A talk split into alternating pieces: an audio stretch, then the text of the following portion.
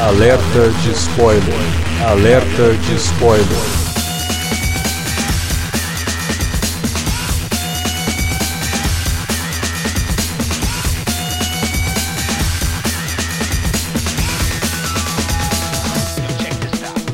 Olá, amigos! Eu sou Alexandre e este é o Alerta de Spoiler, voltando para comentar mais filmes. E agora a gente vai fazer vários, né? Porque começa a temporada de blockbusters desde 3, 4 anos para trás. Os blockbusters começam mais cedo, né? A partir de março. E esse mês tem um monte. Vamos ver se a gente consegue comentar, se não todos, pelo menos a maioria. Porque tem filmes aí que prometem ser bastante interessantes, outros que vão chamar pela nostalgia, mas o que importa é que esse que a gente está comentando vai juntar tudo isso. Ele junta pela nostalgia nostalgia, junta por ser um ótimo filme e a gente espera que vocês curtam aí esse podcast sobre o filme Logan. Para falar sobre o Wolverine com a gente tá aqui o Davi Garcia. Opa, mas não era sobre o Lala Logan?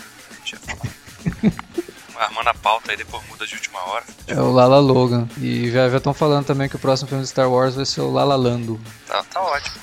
Verei, verei essa trilogia. Também com a gente o Felipe Pereira. Ah, o Mato que Lala Logan, pra mim, o melhor é Logan lá 2018, cara. o Hugh Jackman tá maravilhoso de Luiz Inácio Lula da Silva, cara. Olha, impressionante. Ele tá no, no, no assim, o bom do, do Logan do James Mangold é que realmente, né, cara, eles conseguem mostrar bem como é que é o Brasil pós-golpe, né, cara? Como é que a gente tá. Como é que tá Você vê, você vê, que, você vê que o Logan vai sair uma garrinha, tem uma que não sai, né? Referência ao dedinho do, do Logan. É, isso aí, velho. Pode crer, pode crer, ó. Então, antes da gente começar a falar sobre, sobre o Logan, queria mandar um salve pro Thiago Lopes, né? Filho dele é japonês, mas surpreendentemente ele é de Minas. Não sei por que é japonês, mas enfim, ele gosta muito do, do site, ele ouve todos os podcasts, pelo menos os, os de filmes, ele, eu sei que ele, que ele ouve e acho que ele gostou pra caralho do Logan, então um abraço aí, Tiagão. E valeu pela audiência, Thiago. Você curte os podcasts do Cine Alerta e quer ajudar a gente a manter esse conteúdo no ar? É muito fácil. www.padrim.com.br barra Cinealerta. Entre lá, dê uma olhada nos planos que temos à disposição e nos ajude. Como um dos nossos colaboradores, você ainda pode participar de hangouts, de sorteios mensais e de um grupo secreto no Facebook, onde você pode dar críticas, sugestões de pauta e muito mais. www padrim.com.br barra cinealerta. Entra lá, é rapidinho e você pode ajudar a manter o Cine Alerta no ar com esse conteúdo que você gosta. Fique agora com o podcast.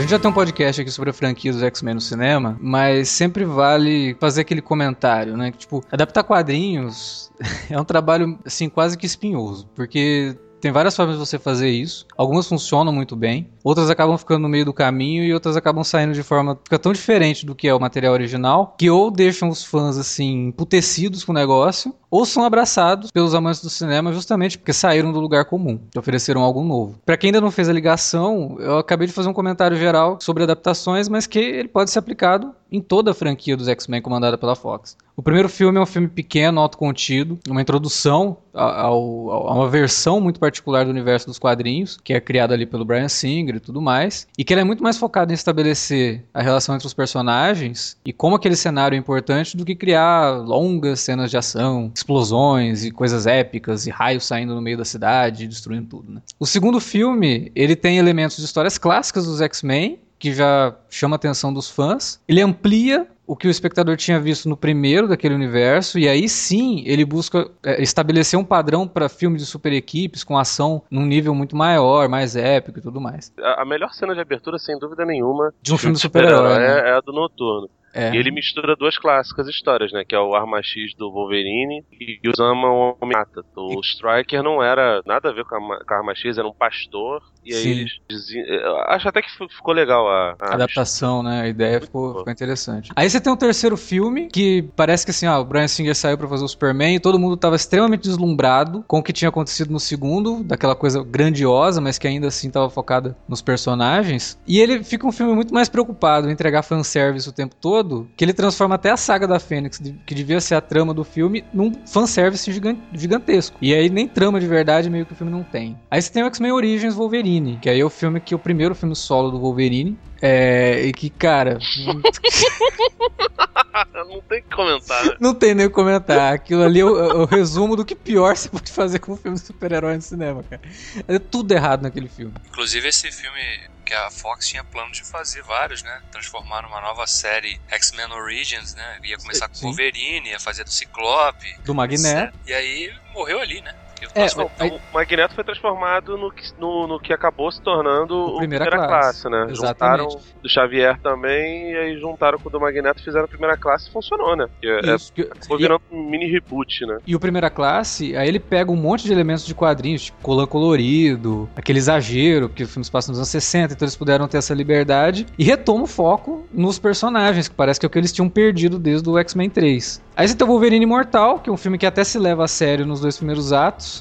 Até ali é um filme que você percebe que tanto o James Mangold, que já estava dirigindo ali, quanto o Hugh Jackman, queria realmente fazer um filme mais humano, com um foco também nos personagens. Ali ele já dá alguns toquezinhos de road movie, com aquela, toda aquela jornada que o Logan faz pelo Japão. Só que chega no terceiro ato, parece que os produtores viram o filme e falaram: tem Transformers, tem Vingadores vindo aí, tem um monte de filme gigantesco e não pode ter um filme de super-herói que o terceiro ato é só uma luta num dojo, né? Então vamos fazer um robô gigante, por que não? E aí você tem um terceiro ato que joga o filme no lixo, infelizmente. Tá, beleza. Aí teve os dois outros filmes, Os Dias de um Futuro Esquecido, que a gente tem podcast aqui. Tem o Apocalipse, que a gente também tem podcast aqui. Que também é um filme que se perde bastante, assim como no confronto final, com muito fanservice e tal. Mesmo que tenha alguns bons momentos. E aí tem o Deadpool, do ano passado que entrega aquela adaptação que os fãs abraçam mesmo, né? Porque o filme tem classificação alta, tem um monte de piada o tempo todo, então ele é bem fiel ao personagem. O visual do Deadpool. o filme é melhor do que os quadrinhos também, né? É, é, isso não vou nem entrar porque realmente é, né?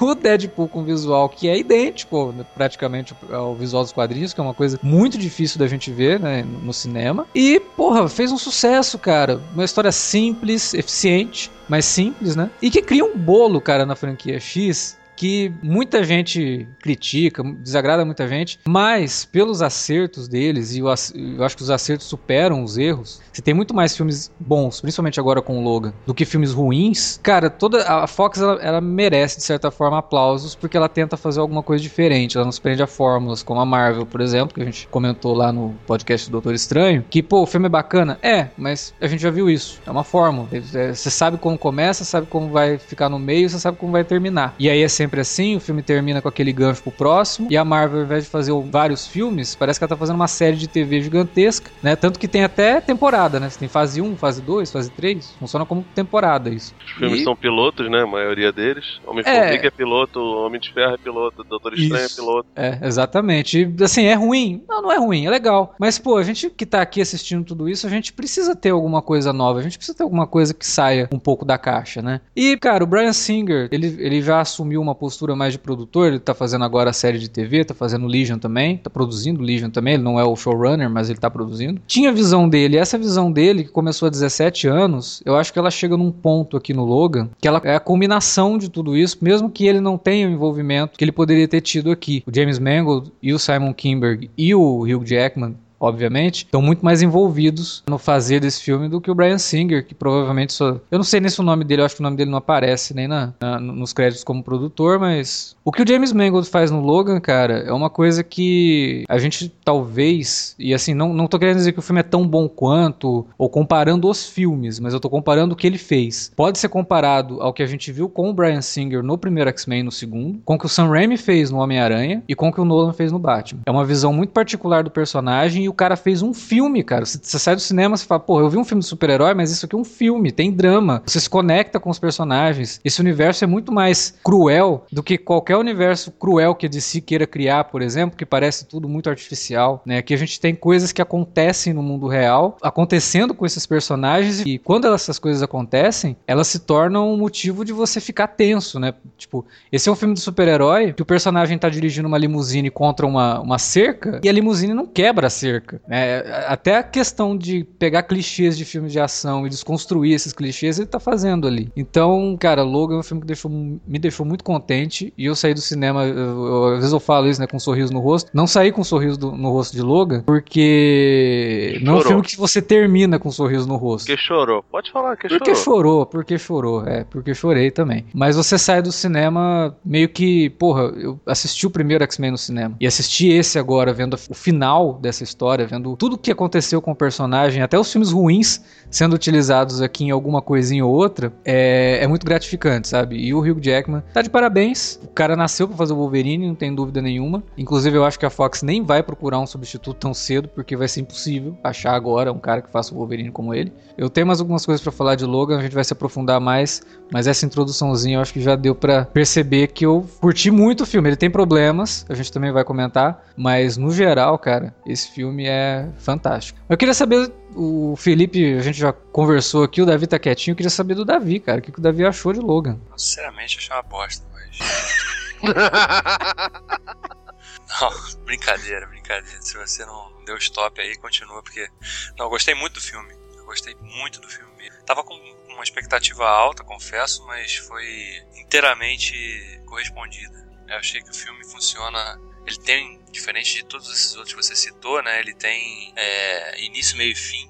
Um fim definitivo mesmo, né? Ele insere, é, uma, é uma jornada que se encerra mesmo para esse personagem. E de certa maneira o filme também acaba encerrando até a jornada dos X-Men, né? Porque é, a gente, no filme é, é dito que todos os outros morreram. Né? E, e, aqueles ali eram os únicos mutantes vivos ainda, né? Dos mais renomados, pelo menos, que a gente conhece. Então é uma história muito humana, muito pessoal, né? Tem uma jornada muito pessoal ali. A gente vê o Wolverine, acho que talvez pela primeira vez, como aquele Wolverine, né? Que ficou famoso nas HQs, né? E que, que se tornou realmente dos X-Men o mais famoso deles, o mais querido, né? Pelo público. E a gente finalmente teve um filme bom com esse personagem, né? Um filme que deu chance pro Hugh Jackman mostrar que o cara realmente ele é muito bom e nesse filme ele tá excepcional. Eu acho até que até cheguei a comentar isso brevemente se esse filme escapar do ranço que cerca o gênero, eu acho que esse cara merecia ser indicado ano que vem para grandes premiações, porque ele faz um trabalho fantástico nesse filme, cheio de sutilezas. Ele é um cara que já capturou a atmosfera do personagem, né? Tá vivendo esse personagem, tava, né, vivendo esse personagem há 17 anos. Então ele é um cara que conhece a fundo, né? Ele, e ele queria muito contar uma boa história desse personagem, né? E foi no, no desfecho, na despedida, que essa, essa, boa história surgiu. Só é uma pena que tenham demorado tanto, né? A gente fica pensando, poxa, a gente podia ter tido tanto, tantos outros filmes, né? Do, do Wolverine, talvez, né? Com essa pegada, assim, mais... Né? Se a Fox não tivesse cagado no pau tanto com esses personagens lá pra, lá pra trás, a gente podia ter tido mais filmes bons, né? Com esses personagens, mas pelo menos tivemos um que foi de fato muito. Ele, ele, é tudo muito redondinho. O roteiro é muito bom, a direção é muito boa, o elenco todo está muito é, afinadinho, né? A química desses personagens ali funciona no esquema road movie, né? Porque eles estão indo de um lugar para outro. E a gente vê esses personagens se locomovendo e a, a interação deles é crescente e funciona em todos os níveis, né? Os diálogos são muito bons também. E o filme, apesar de ter um tom bem sério, ele também se permite pequenos momentos, né, de humor mesmo que involuntário, humor negro, também permite isso, né? A gente consegue aqui e ali dar uma, né, uma, uma risada também, embora o filme termine de fato num tom mais bem melancólico, né? Mas ao mesmo tempo te deixa com a sensação de que, porra, que legal que a história terminou assim, né? E os caras não se renderam também à tentação de, de deixar uma pontinha aqui pra, ah, sei lá, né? Vai que de repente volta ainda, né? Logan com 120 anos. É, é por isso até que eu fiz esse comentário de que ele foge do, do, do padrão do que a gente tá vendo de filmes de super-heróis hoje. Não só de super-heróis. A gente, essa semana tá estreando Kong, que é um filme que provavelmente vai dar início a um universo todo de monstros no cinema. Que, ah, é legal porque você conecta tudo e você sai de um filme já pronto para ver o outro. E é isso que me incomoda um pouco. A gente já até comentou sobre isso em outros podcasts sobre os filmes da Marvel. Que a Marvel, ela. Não é que ela não tem certeza de que o filme dela, que acabou de ser feito é bom. Mas ela faz uma coisa que pesa contra o próprio filme, né? Que ela faz o espectador saindo do cinema não comentando sobre o filme que ele acabou de ver, mas falando sobre a cena pós-créditos do que é, vai dar já próximo, né? Que né? Então, a seguir, né? qual é a, a, durabilidade desses filmes na cabeça do espectador? Isso é uma, uma discussão que tem se feito muito a respeito da, dos filmes da Marvel. Acaba e... sendo quase que um consumo meio fast food, né? Você vai ali, mata aquela fome ali momentânea, você já tá pensando no prato seguinte, né?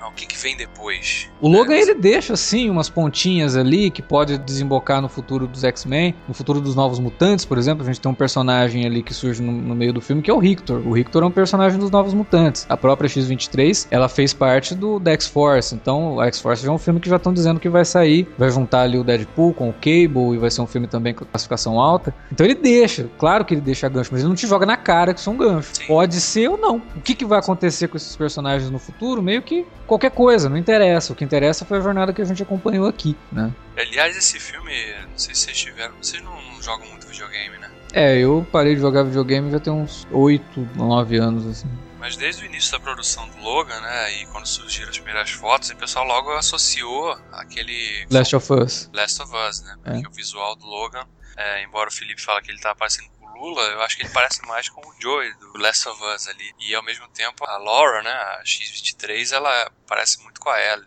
Só que, óbvio, a X-23 é, é uma máquina de guerra, né? Em forma de, de criança.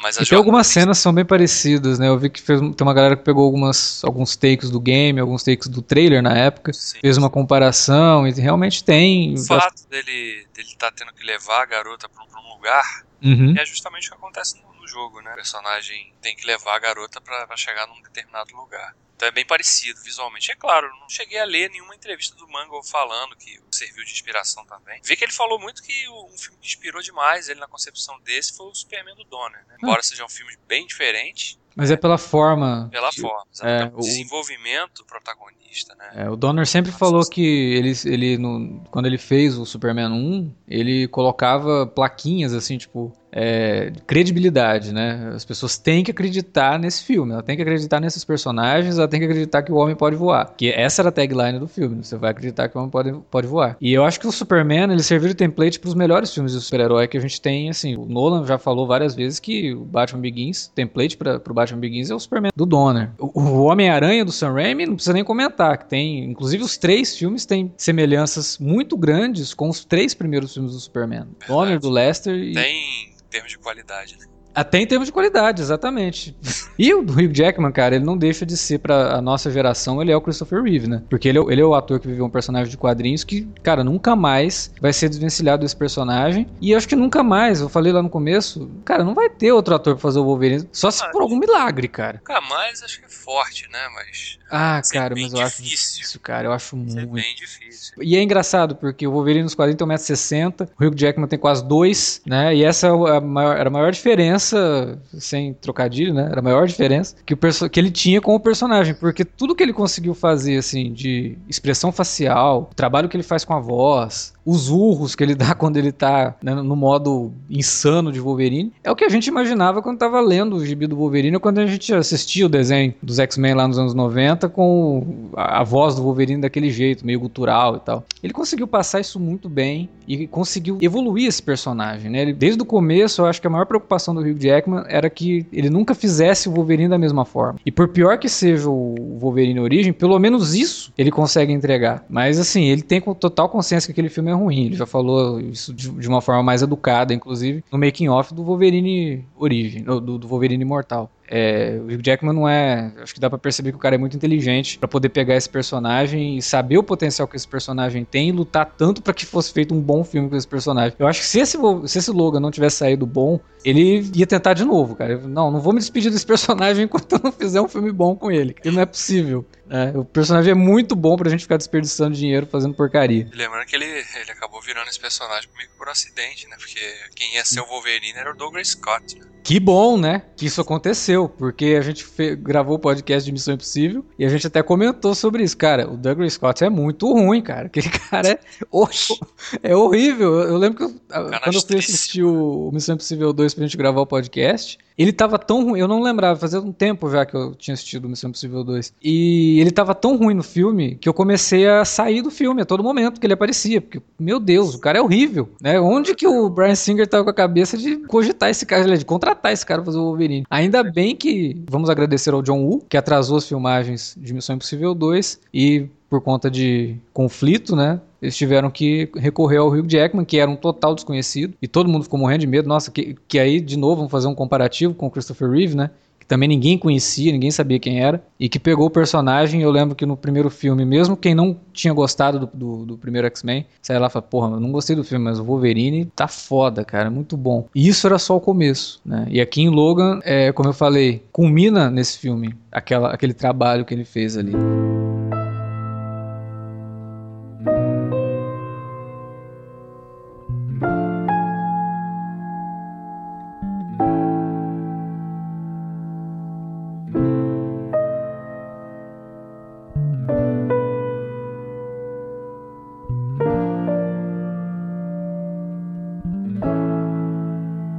E a gente tem que falar também do Patrick Stewart, né? Nossa, esse o cara também destruiu. É outro também que merecia aí futuramente ser lembrado aí, cara. Eu acho difícil, né? Filmes lançados nessa época do ano geralmente acabam esquecidos, principalmente quando é filme de gênero que tem tanto preconceito ainda, né? Sim. Porra, o que ele faz nesse filme é fantástico, cara. O trabalho de voz dele, porque ele é, já é, como ele mesmo fala, o personagem fala, né? Ele é um, ele não é um octogenário, né? Ele é um nonagenário. Nonagenário. Tem lá realmente 90 e poucos anos. Mas não mudou nada, né? Patrick Stewart tá a mesma coisa desde o Duna. Sempre pareceu velho. Sim, é bizarro isso. Tem até um memezinho que o Patrick Stewart é imortal e eles colocam um molde que foi feito a partir de ossos encontrados de um Neandertal que parece pra caralho o Patrick Stewart. é igualzinho, cara. Aí, porra, o cara tá vivo desde não sei quantos antes de Cristo, porque não é possível. É, eu gostei da, da, da, participação do Patrick Stewart. Uma das possibilidades que levantam pro, pros acontecimentos em relação à na trama ali de não ter mutantes é a possibilidade até de, de ser, sei lá, espero que não, não seja nada disso, que seja só mais um easter eggzinho de terem estabelecido lá um massacre dos X-Men, que era uma saga horrorosa, horrorosa. Não, mas é explicado no filme tinha, que não tem muito. E tinha, tinha um, um, começo bom. Não, sim, mas assim, o, o lance da morte dos X-Men, por exemplo, não, ah, não é tá. É, é o, o Xavier perdeu o controle e matou todo mundo. Foi, é, é, isso que é falado ali e tal. No Old Man Logan, quem mata todos os X-Men é o Wolverine. O Logan é dominado pelo mistério, vilão do Homem-Aranha. Vilão merda do Homem-Aranha. Ah, eu, porra, eu gostava. Tudo bem que eu tô, tô falando com a, com a lembrança daquele desenho onde todo mundo no Homem-Aranha era bombado, lembra? É, isso. Mas o é. Mistério era um vilão, era um vilão bem bosta e que só conseguiu ter alguma importância na saga do Demolidor do Kevin Smith lá. Que é, que é a morte do Mistério, inclusive. Não, né, nos quadrinhos é. ninguém morre, né? Então. Exatamente. É, nos quadrinhos, no, no Old Man Logan, que de certa forma emprestou uma porção de, de elementos pro filme, pro roteiro, o Wolverine era que matava todo mundo. No filme, o que é estabelecido é que aconteceu alguma tragédia em relação ao, ao Xavier, que tá com, com o Logan, porque tipo, o Logan resolveu tomar ele como tutor provavelmente é por causa disso. Tipo, ele acabou matando e o que faz referência a, a inúmeras outras histórias onde o Xavier acaba se bandeando pro, pro lado negro da força hum. e acaba fazendo isso. O que eu acho interessante no, na, na, participação do Patrick Stewart é que ele consegue dar uma dualidade absurda. Ele consegue ser tanto a figura de mentor completamente senil uhum. e ainda ele é senil, ele, ele é engraçado pra caramba. Tem horas que ele fica fazendo umas, umas piadas lá, lá Donnie Yen no, no Rogue One. E ele consegue ainda assim ser a figura do mentor clássico, né? É, de tanto de adoção em relação à personagem da, da, da Laura, né, da garotinha, quanto em relação ao. ao a jornada, ao... né? Que que o, que o, próprio Wolverine tá. que o Logan, né, tá passando ali. Porque ele percebe que o, que o Logan tem sérios problemas de, de, de identificação, né? Tanto tem uma cena no filme que eu vi muita gente criticando. Porra, mas o filme perde muito naquela cena que eles vão lá pra fazenda e não sei o quê. Cara, eu já acho que o filme ganha com aquela cena. Tá maluco, cara. Aquilo ali é, é o resquício de normalidade que eles nunca tiveram. Exato. A vida deles toda é, foi, de, foi em fuga. Até nos X-Men 1, 2 e 3, que são essa linha temporal. O 3 eles ignoram, graças a Deus. Mas é, até nessa linha onde tinha uma escola, onde o, o, o Xavier fazia o, o, e acontecia dentro do sonho dele, o sonho idílico de humanos e mutantes viverem em paz, até ali eles eram perseguidos. Perseguidos primeiro pelo, pelo Magneto, que era o melhor amigo do, do Xavier, pelos, pela sua irmandade de mutantes, depois pelo Striker, depois pelo, pelas sentinelas, depois pela Fênix, depois por tudo, entendeu? Então, Sim. Então, tipo, até naquele momento onde rolava a bonança, você vê uma perseguição absurda. E aquilo dali não, cara, é o alento, é o oásis no meio do deserto. O professor X fica insistindo tanto para que eles fiquem ali, comam ali, durmam ali. Pô, é óbvio. Ele quer mostrar pro Wolverine o que, que é uma família. Porque o Wolverine, apesar de ter pego o Xavier para cuidar, apesar de ter o Caliban ali com eles, tudo, aquilo ali não era uma família. Né? Ele tava cuidando do Xavier porque ele não podia matar o Xavier. É o Wolverine, é o Logan, mas ele não é um monstro, né? Nessa nessa propriedade da palavra. Ele tinha que manter o Xavier vivo, até porque senão a jornada dele não faria o menor sentido, né? De, desde o começo até aqui. É, é ele tem uma dívida também com, Exato. com o Xavier. Mesmo que tenha acontecido dessa coisa do Xavier ter assassinado todos os amigos e os amores dele. Sim, quando ele estava perdido e sem saber quem era, o Xavier o acolheu. Né? E agora que o Xavier está perdido sem saber quem é, ou saber a extensão dos próprios poderes, vai matar o Xavier ou deixar o Xavier morrer? Não, ele vai acolher o Xavier. Mas Outra... não era uma família, né? Não era uma relação que realmente é, pudesse dar pro Wolverine alguma humanidade. E quando ele fala, não, vamos lá, jantar com a família, porra, não, vamos, a gente tem que ir embora, não, vamos lá. E vamos dormir aqui e tal, é pro Wolverine ter esse contato. Até porque ele tá fazendo o Wolverine ver que a menina é filha, entre aspas, dele, e o Wolverine é redutante nisso, né? Tipo, pô, não é minha filha, é um clone, mas, pô, é uma criança, né? Eu vou abandoná-la assim. Então, todas essas questões que o Wolverine tem que lidar e que o Xavier, nesse momento, é o que você falou, ele tá servindo como mentor ainda, mesmo que sendo senil. E aí me lembra até o Yoda, né? O Yoda lá no Império Contra-Ataca, a gente fica o tempo todo pensando, esse bicho é meio maluco, né? Porque ele bate lá no, no, no R2, quer comer o negócio, o R2 puxa da mão dele, ele fica brigando por comida. Ele tá meio senil também. Pois é, lembra bastante mesmo. E, e cara, aí assim, tem... surpreendente a participação do Stephen Mercan, cara, fazendo o, o Caliban. É um personagem que particularmente nunca gostei nos quadrinhos. Eu gostava, cara, eu é, gostava porque... Eu achava assim, meio porque... bobo, porque eles queriam dar uma pegada assim, meio de que ele era, ele era meio autista, sabe? Eu achava isso meio forçação de barra barra. Não, não acho que a, que a, pegada dele era autista. Acho que a pegada dele era, era underground porque ele morava no, nos esgotos, junto com os, com os Morlocks, né? E, cara, pra, pra mim a pegada autista na real foi a que deram no, no X-Men Apocalipse, que, nossa, é tipo, caricatura da caricatura da Sim, caricatura. Sim, eu fiquei com medo deles repetirem isso, assim, que o Caliban no Apocalipse cara, é um dos piores personagens do filme. Nossa, mas muito melhor. Primeiro que ele não fala na terceira pessoa, graças a Deus. Segundo que, assim, o Stephen Mercan é um cara que é conhecido até hoje por ser amigo do Rick Gervais e por ser o Rick Gervais com menos talento mais alto. E nesse filme, cara, ele, tipo, tem alguns momentos muito pontuais, assim, engraçados, mas o foco dele é o drama e ele manda muito bem, cara. Tipo, o, o elenco todo, isso sem falar na, na, menina que, pelo amor de Deus, cara, Não, que, é. que, vontade de ter uma, uma filha que nem ela. Inclusive com as garras, porque se eu não tiver, se eu não tiver garra, nem quero. Não, não, vou aceitar.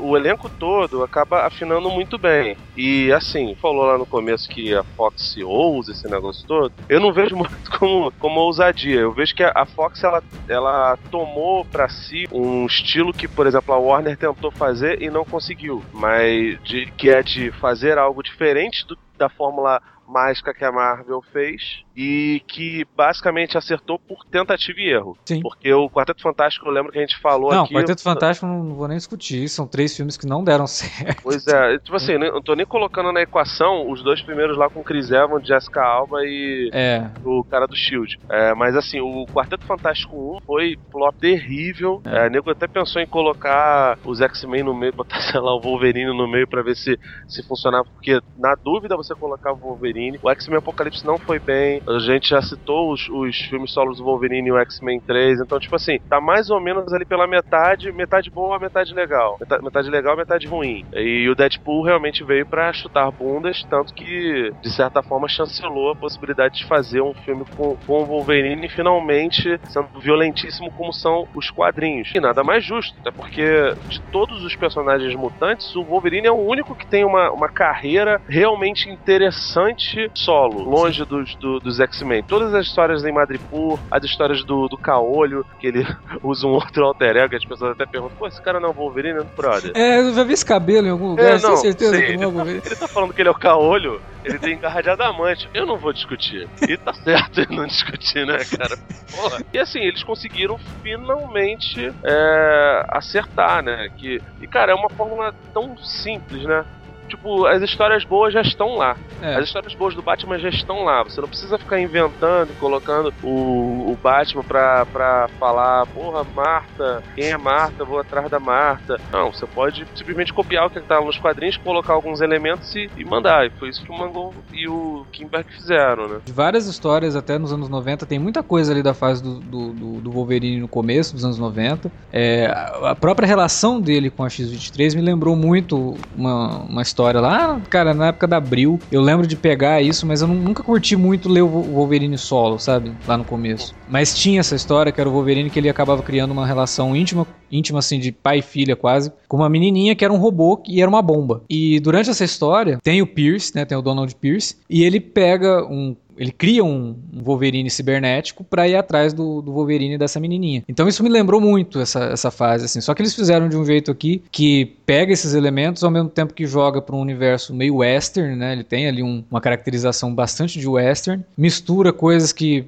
Porra, parece saído do Mad Max, né? O Pierce e os carniceiros, assim, eles são bem Mad Max. São mais Mad Max do que são a versão dele de quadrinhos. E assim, eu acho É. maneiro também dessa coisa que ele, ele pega um clichê do Wolverine e consegue renovar, porque até no cinema já foi usado isso. O Wolverine no começo ele acompanhar a vampira e nos quadrinhos o tempo todo ele é acompanhado dess- dessas meninas, não é só a garota robô. É, até a Jubileu, já né? foi Jubileu, a é. Kit Pride no começo quando ainda era ninfa, não era nem Nice Negra. É, ele tem realmente essa, essa coisa de que as pessoas procuram ele como uma figura pra seguir e ele fica relutante a, a ser essa figura, né? Porque ele sabe que ele tem instintos assassinos e tudo mais, então ele fica sempre se afastando das pessoas. Pois é, ele não é bom professor, cara. Como é É, exatamente.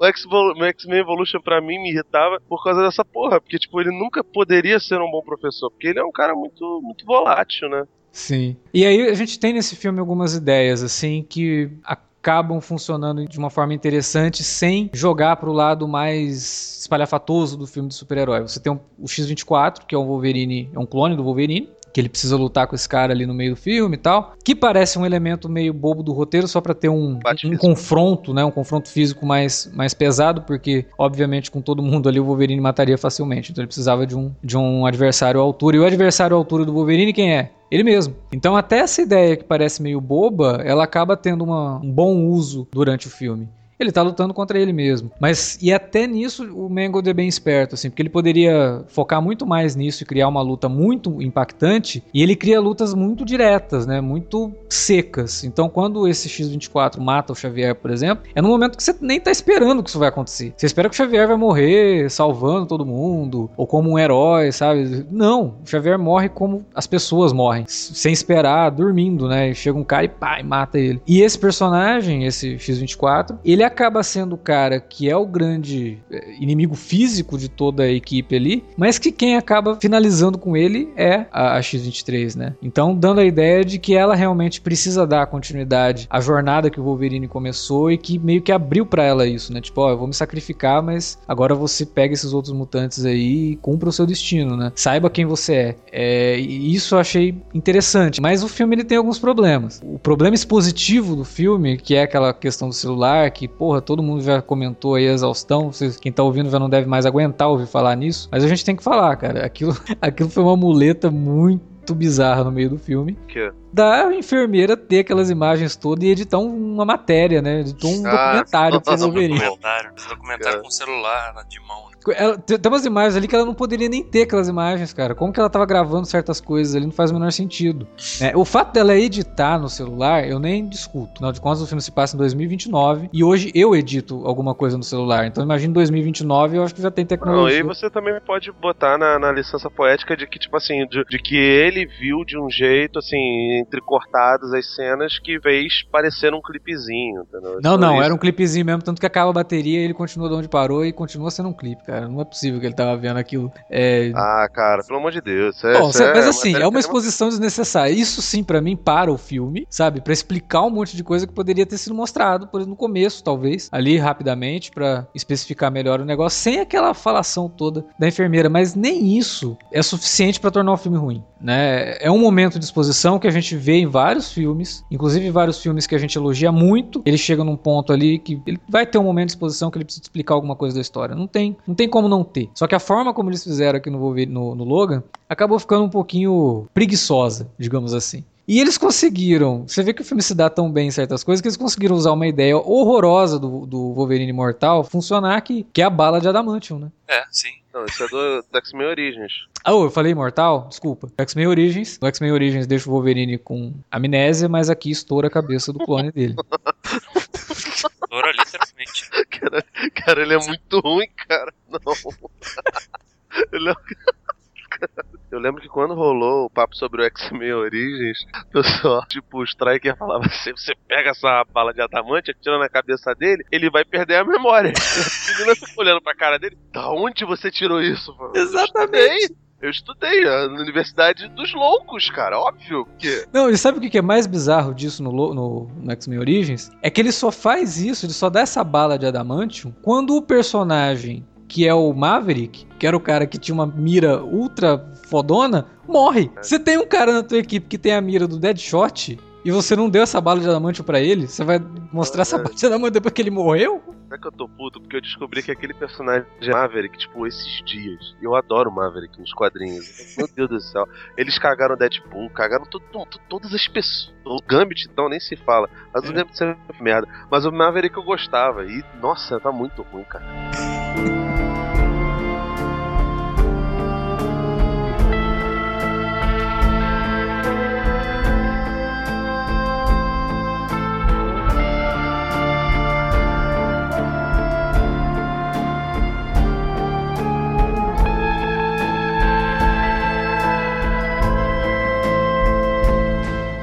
A gente falou ali atrás sobre a questão da violência e do filme ter uma classificação alta e tudo mais, e como que isso diferencia dos outros filmes de super-herói e aproxima ele do Deadpool. Mas tem, tem uma coisa, assim, que para mim fica muito clara no Logan, e até eu tenho visto muita gente falando que tá na hora dos estúdios fazerem mais filmes é, para adulto, pra 18 anos e tudo mais. O grande problema disso, eu vejo, assim, que se for feito a toque de caixa, vai acontecer o que aconteceu com o Deadpool. A gente tinha comentado isso no alerta de spoiler do Deadpool, que o Deadpool ele não filme adulto, é um filme para adolescente. O que dá para ele a classificação alta são as cenas de violência, as referências sexuais e os palavrões. Mas no geral, ele é um filme para adolescente que trabalha com a ideia que o adolescente tem do que é um filme adulto. Que é aquilo que eu vivo falando sobre Gotham, que ah, a série Gotham é super violenta, então ela é mais madura. Não, não é, porque não adianta nada você ter violência e ter tramas que parece que saíram do seriado dos anos 60 do Batman. Eu tenho uma visão muito própria do Logan e eu acho que se você tirar toda a violência do filme, se você tirar todos os xingamentos que tem no filme, tirar os braços arrancados, as cabeças decepadas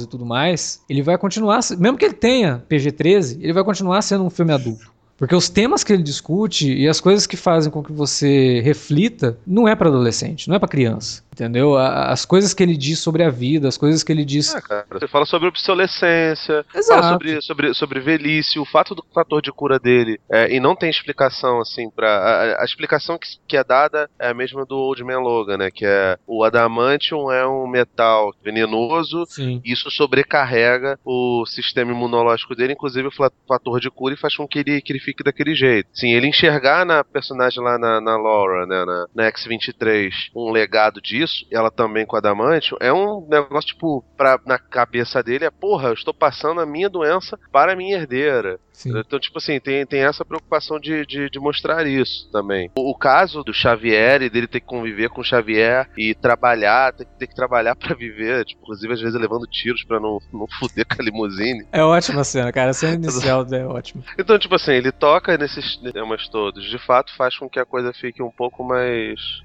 mais adulto, mas tá longe de ser realmente um filme perfeito. Acho é. que depois que o, que o Xavier morre, pelo menos eu esperava uma, uma coisa bem mais violenta, tá ligado? Foi, porra, pra mim foi a mesma sensação que rolou no, no Tropa de Elite 2, depois que o garoto, o filho do Nascimento, é baleado. Tu acha que o cara vai chegar, vai arregaçar todo mundo, meu irmão, vai virar o Chuck Norris e não sei o que. Só que o Tropa de Elite 2 realmente é um filme que, que tenta fazer uma conclusão sobre, sobre, sobre a situação, especialmente do carioca, né? Da pessoa do estado e da cidade do Rio sobre violência urbana, esse negócio todo. O Logan não. O Logan é um filme de super-herói que fala sobre coisas da vida, mas acaba caindo um pouco. Mas o fato não compromete, não, cara. Eu acho, inclusive, a cena depois que o Xavier morre e tem a cena do enterro lá, né? que o Logan tá. Você vê que ele tá ali puto, né? Ele tá frustrado, totalmente frustrado, né? Porque ele não conseguiu impedir que o Xavier morresse, né? E, inclusive antes, quando o Xavier sofre o golpe lá do X24, lá ele. A primeira coisa que o Logan faz quando vê é falar que não tinha sido ele, né?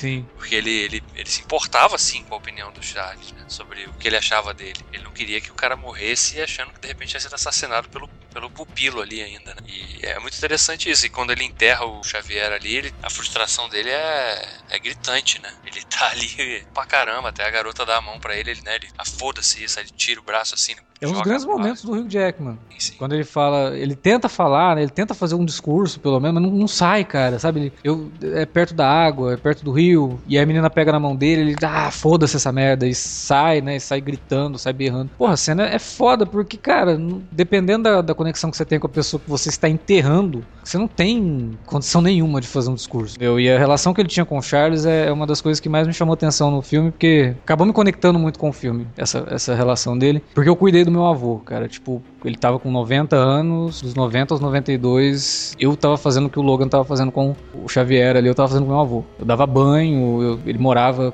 com- a gente e eu tinha que cuidar dele. E vendo aquilo no, no- no filme, eu acabei me conectando de uma forma que eu não tava imaginando que eu me conectasse num filme de super-herói, sabe? Você pegar uma, uma, uma pessoa que você viu por muito tempo forte, sabe? É, de repente num estado totalmente frágil. É, tem um dia bom e tem um dia ruim, tem um dia que ele não te conhece, tem um dia que ele te xinga, tem um dia que ele tá super normal, como se nada tivesse acontecido. É, tem um dia que você- se você se descuidar, de repente ele fez alguma coisa que poderia machucá-lo. Né? É, isso é uma situação é, terrível, mas de certa forma é uma situação que é uma coisa que você passa, que depois quando acaba, você fala, porra, era o avô ou era o pai, todo aquele carinho que ele tinha quando eu era criança, eu Pode, tentei pode ser retribuído, né? né? Tentei retribuir agora e por mais que a gente passe alguns momentos ali de, de atrito, como ele passava com o Xavier no filme, e eu passei com meu avô, no fim você olha para aquilo e fala, putz, mas o que eu posso fazer, né? É, Eu, eu acho que a riqueza do texto mora exatamente nessas universalidades. Todo mundo envelhece, todo mundo quer ter um legado, né? E a, a relação ali, acho que a química, principalmente, entre praticamente todos esses. Entre os quatro atores, né? A Daphne King, que tá. A garota é um- uma revelação absurda, ela, tipo, tomara que não, não siga os passos de, de uma Macaulay Culkin da vida que, que, sabe, que jogou a carreira fora, porque normalmente atores mirins têm uma, uma dificuldade maior, tomara que ela consiga eh, levar pra frente. É, do Patrick Stewart, do Stephen Mercan e do Hugh Jackman é muito boa, né? É, é essa coisa de o legado, você querer ver a, a próxima geração não cometendo os mesmos erros que você, e inevitavelmente as- essa geração acaba cometendo. O que acontece com a Laura de o instinto assassino, esse negócio todo, é uma coisa que o Logan não quer que ela tenha. A, a demora pra se aceitar a, a paternidade é algo que muita gente tem. Praticamente todo mundo já teve algum parente idoso, como, como aconteceu com, com, com você. A diferença é que normalmente nossos parentes não têm poderes mentais. No, no Logan tinha. Não sei se é o seu avô, de repente. E, e, é, acho que é essa que é a maior riqueza do, do, do texto, né? Enquanto o Deadpool ele não tá se preocupando com absolutamente nada, é só a, a metalinguagem pela metalinguagem, a zoação pela zoação, super adolescente, esse negócio todo. O Logan não, cara, ele trata de, de, de assuntos que você goste ou não, você queira ou não, são inevitáveis. E isso é muito mais imortal do que é o, o subtítulo do, do The Wolverine lá aqui no Brasil, né? Pra- Sim, pra inclusive além- é uma coisa que eu até é, conecto um pouco com X-Men 2, né? A cena que a mãe do Bob pergunta pra ele, né? Tipo, ah, você já tentou não ser mutante? Como assim, né? É, como, é aquela velha ideia da- do, do preconceito tão embutido nas pessoas, se, se troca o mutante por qualquer minoria, né? O discurso sempre vai ser pró-conservadorismo, né, cara? Então, Que a culpa é da minoria, né? Tipo, ah, você É, a é culpa- assim, agora é sua, você é o diferente. É, Você, você podia ser igual. É. E, e- e mais uma vez eles fortificam essa situação, porque não importa que há 29 anos não nasce um mutante, os mutantes que sobrevivem têm que se unir, porque se eles não se unirem, o Emicida fala, fala nas músicas dele, é, é nós por nós, e cara, se se não for por nós, não vai ser ninguém. sim. E, e é isso mesmo, cara. Não tem, não tem jeito. Sempre vai ter um coadjuvante de narcos atrás de você que normalmente faz papéis horrorosos e mais uma vez não, não tá grandes coisas.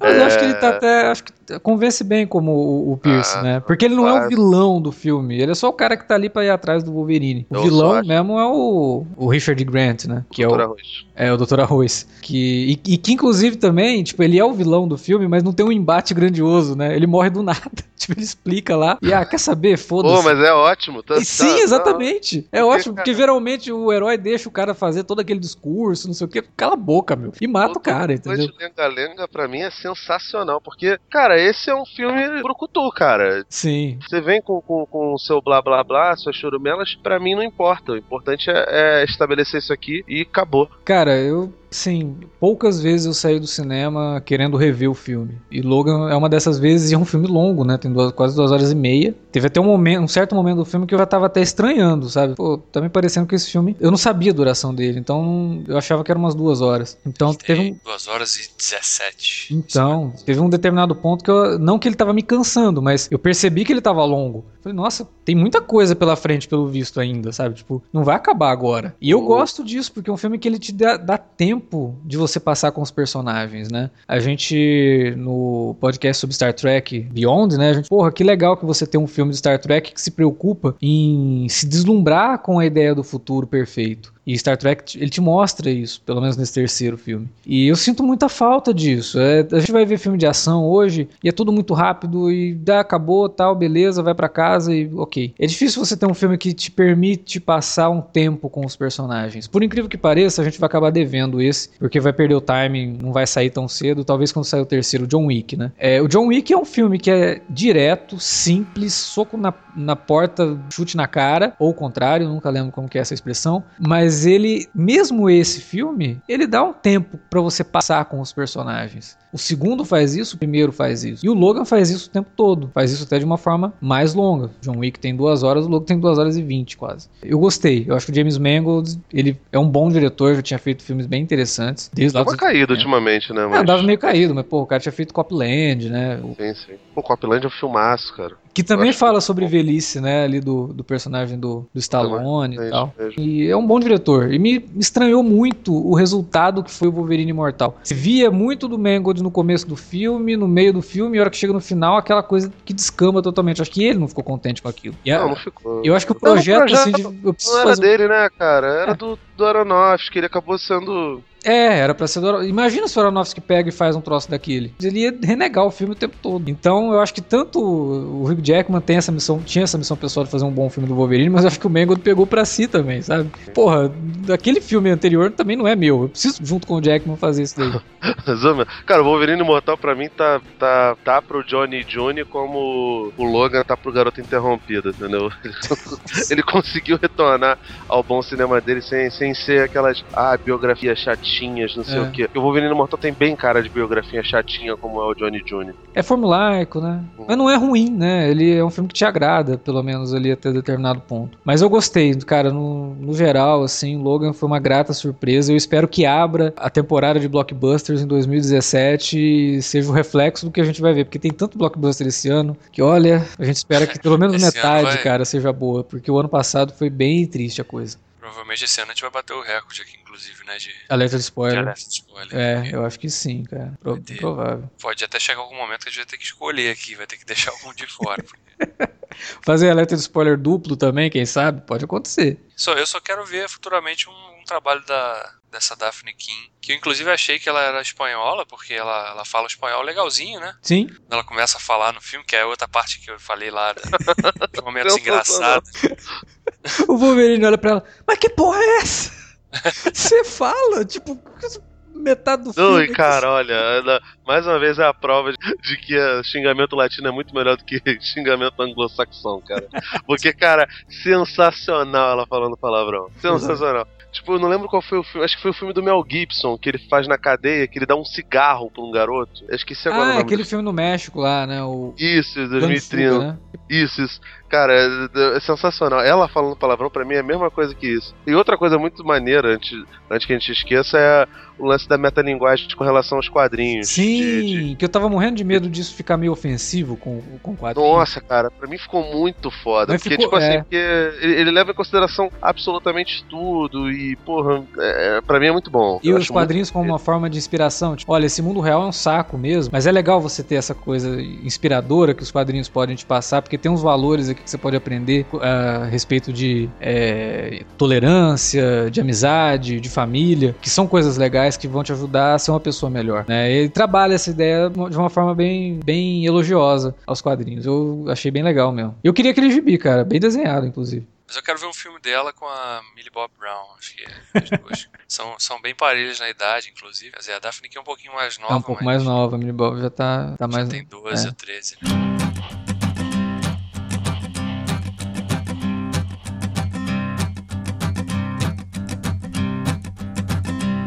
There's a man going round taking names, and he decides who to free and who to blame. Bom, era isso que tínhamos para comentar sobre Logan. E agora é a vez de você que assistiu ao filme e nos ouviu aqui esse tempo todo, deixar os seus comentários na área de comentários do site ou no e-mail alertavermelho@cinealerta.com.br. Use as redes sociais também para entrar em contato com a gente e divulgar o nosso trabalho lá no Twitter @cinealerta ou no facebook.com/cinealerta. Compartilhe no seu perfil do Facebook e compartilhe também lá no Twitter, dê um RT quando a gente jogar esse podcast na nossa página e espalhe para todo mundo aí porque, porra, Logan tá fazendo sucesso, filme que teve uma grande abertura aqui no Brasil, né? Então, um monte de gente quer saber sobre o filme. Aproveite para divulgar e mais pessoas conhecerem o nosso trabalho aqui. Por falar em Mutantes, não se esqueça, estamos acompanhando a série Legion com minicasts semanais. Essa semana já foi o do quarto episódio, semana que vem o quinto, e a série tem oito. Então, estamos na metade da temporada. Se você não tá assistindo, dê uma chance, é uma série bem legal, que está sendo exibida no Brasil com um dia de, de atraso com relação aos Estados Unidos, pelo FX, quintas-feiras às 10h30 da noite. Ok? Semana que vem, então, a gente se encontra aí no minicast de Legion e talvez no alerta de spoiler de mais um blockbuster que tá chegando em março pra gente conferir aí. É, se você não economizou dinheiro pro cinema esse ano, você tá ferrado, meu amigo. Porque tem muita coisa para assistir em 2017. Até lá. The virgins are all trimming their wicks. The whirlwind is in the thorn tree. It's hard for thee to kick against the pricks. Till Armageddon, no shalom, no shalom. Then the father hen will call his chickens home. The wise men will bow down before the throne and at his feet they'll cast their golden crowns when the man comes around. Whoever is unjust, let him be unjust still. Whoever is righteous, let him be righteous still. Whoever is filthy, let him be filthy still. Listen to the words long written down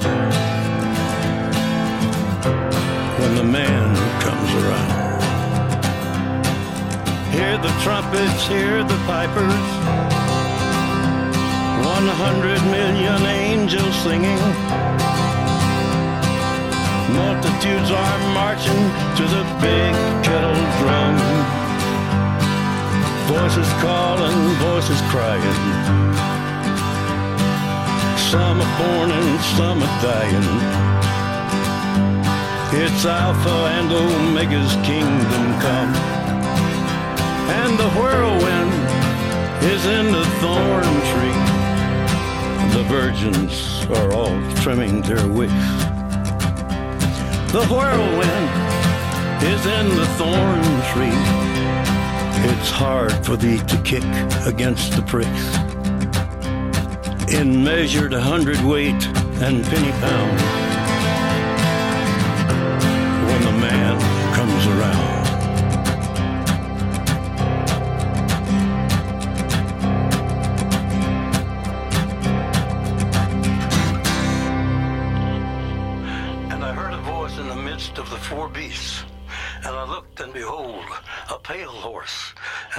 that sat on him was Death, and hell followed with him.